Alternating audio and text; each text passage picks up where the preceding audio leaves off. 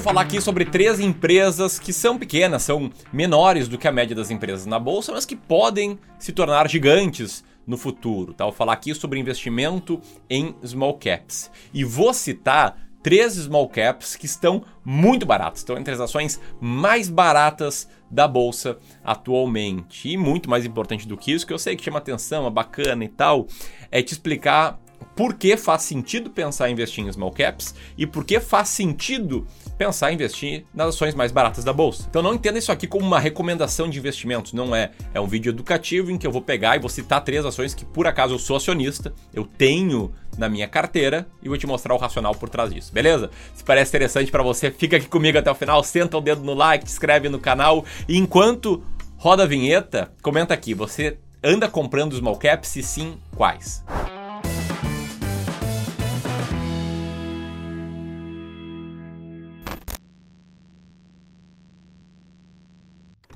Bueno, sem mais delongas, vou citar aqui a primeira small cap, que tá bastante barata.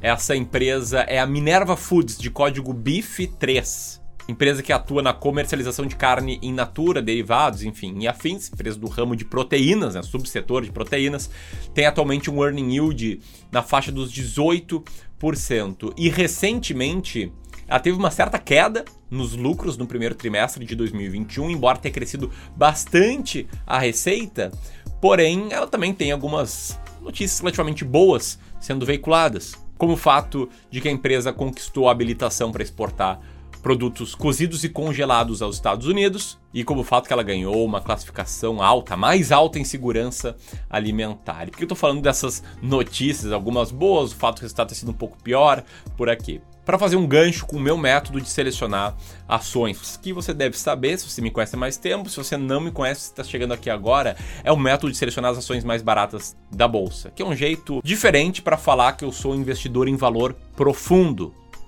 Eu procuro investir em empresas que, na média, estejam com um preço abaixo do seu real valor. E como é que eu faço isso? Tá? Num grande resumo, falando bem rápido aqui, tá? Eu pego todas as ações listadas em bolsa e rodo três filtros. Primeira coisa que eu faço é excluir todas as empresas com EBIT negativo. EBIT é uma linha da, da demonstração de resultados da empresa que é similar a lucro operacional. Então, se a empresa não gera lucro das suas operações, se ela dá prejuízo operacional, ela está fora, porque diminuem as chances dela ter um bom valor. Eu procuro empresas com preço abaixo de valor. Depois, eu excluo todas as empresas que são pouco negociadas, que têm uma liquidez média diária abaixo de 200 mil reais. E depois eu excluo empresas em recuperação judicial e também as seguradoras, já vou te explicar por quê, tá? Seguradoras, não, corretoras de seguros. E a partir de todos esses filtros, o que, a gente faz aqui? A gente transforma o EBIT em resultado operacional, que nem sempre o EBIT é resultado operacional, cá entre nós, às vezes tem algumas diferenças, alguns ajustes que a gente tem que fazer aí na contabilidade da empresa, e pego o resultado operacional de todas as empresas e divido pelo Total Enterprise Value, que é o valor total que alguém tem que pagar para comprar uma ação. E aí, quanto maior for o resultado operacional de uma empresa em relação ao Total Enterprise Value, maior é o Earning Yield dessa ação. E eu vou lá e compro as 20 ações que têm o maior earning yield da bolsa. E agora, por que eu citei lá as notícias sobre Minerva? Porque o negócio é o seguinte, tá? Se uma empresa tá com um earning yield muito alto, não é porque só você percebeu isso, cá entre nós, não é porque eu percebi isso, é porque o mercado inteiro não tá levando muita fé nessa empresa. Não tá levando muita fé, em especial nos prospectos de curto prazo dessa empresa. Não tá vendo essa empresa como um bom case de valorização, como um bom case de investimentos. E aí, a lógica de diversificar em 20 ações que estejam com alto earning yield é comprar uma cesta de ações que na média já estão bem descontadas e que assim não tem tanto espaço para despencar com novos fatos, com novas notícias ruins. O mercado já extrapolou muito o passado recente não tão bom dessas empresas para o futuro. E aí eventualmente vem uma série aí de notícias boas, uma série de fatos bons, o próprio resultado da empresa vem e não é tão ruim quanto o mercado espera e pimba a empresa tem um bom retorno. O caso aconteceu recentemente com a Wiss, corretora de seguros, por exemplo, né, que chegou a bater R$ reais por ação, uma cotação realmente baixa. O mercado extrapolando para o futuro notícias ruins sobre essa empresa. E aí bastou a vida real não ser tão ruim quanto o que era noticiado que as ações tiveram uma excelente performance desde então. E foi olhando para o earning yield que eu cheguei na segunda small cap que eu quero citar aqui, que é a Taesa. Sim, a Taesa, queridinha, por muitos, sim, ela é uma small cap. está com earning yield ali na faixa dos 19%, com alto dividend yield, mesmo se for aí para frente aquela porcaria lá de tributação de dividendos, o dividend yield segue muito alto, mas ela também passa por um período em que o mercado meio que extrapolou notícias ruins para um futuro muito à frente tornou essa empresa muito barata. Não preciso nem explicar, né? Crise hídrica, tributação de dividendos, essa possibilidade, etc. E eu tô falando aqui, né, sobre earning yield, sobre minha estratégia de investimentos, eu não posso deixar de te mostrar esse resultado que está na tela agora. O resultado do retorno real do investimento seguindo a estratégia das ações mais baratas da bolsa. E aí você pode ver como mil reais teriam virado 108 mil reais a dinheiro de hoje, que é um resultado muito melhor do que teria sido se fosse investido em renda fixa ou no Ibovespa. É um retorno real de cerca de 20% ao ano, até preciso deixar muito claro que retorno passado não é garantia de retorno no futuro.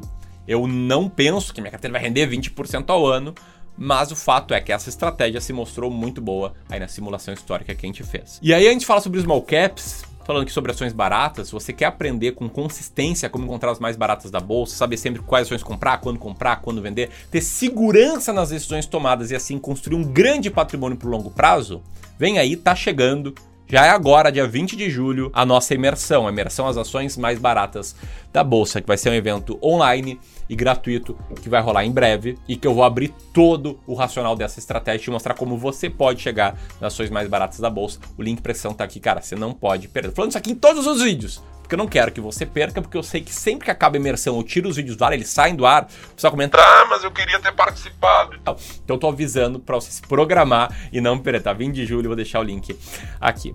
Mas vamos lá, nesse vídeo que eu tô testando small caps baratas. E por que isso, tá? Porque investir em small caps é outra estratégia de investimentos vencedora. Em especial, investir em small caps baratas. Te liga só nesse gráfico que tá na tela agora. Ele mostra diferentes carteiras de ações formados por diferentes critérios e qual é a performance de cada uma delas. E aí tem carteiras de ações uh, grandes, empresas maiores, uh, com múltiplos altos de crescimento, carteira de ações de empresas menores, small caps, com múltiplos altos, carteiras de ações com empresas maiores, com múltiplos baixos, né, baratas, e small caps baratas, que é a grande vencedora dessa simulação feita nos Estados Unidos.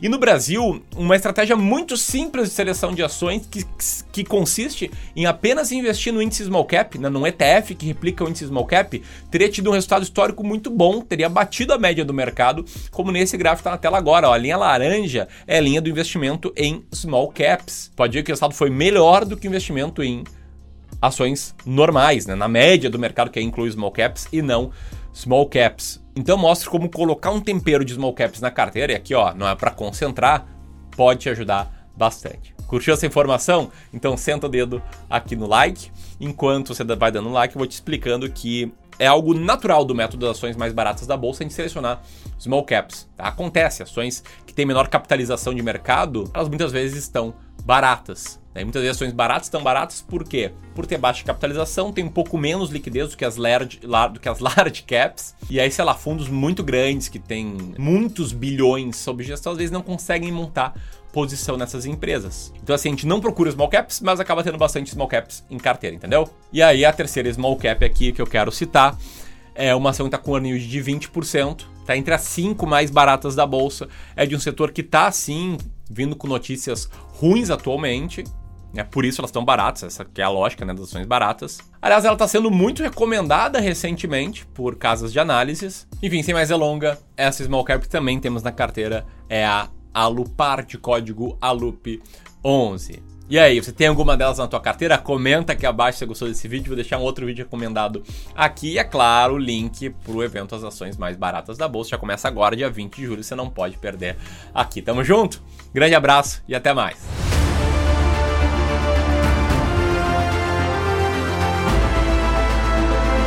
Vou te ensinar como encontrar as ações mais baratas da bolsa, saber quais ações comprar, quando comprar e quando vender uma ação, não vai mais ser um problema para ti.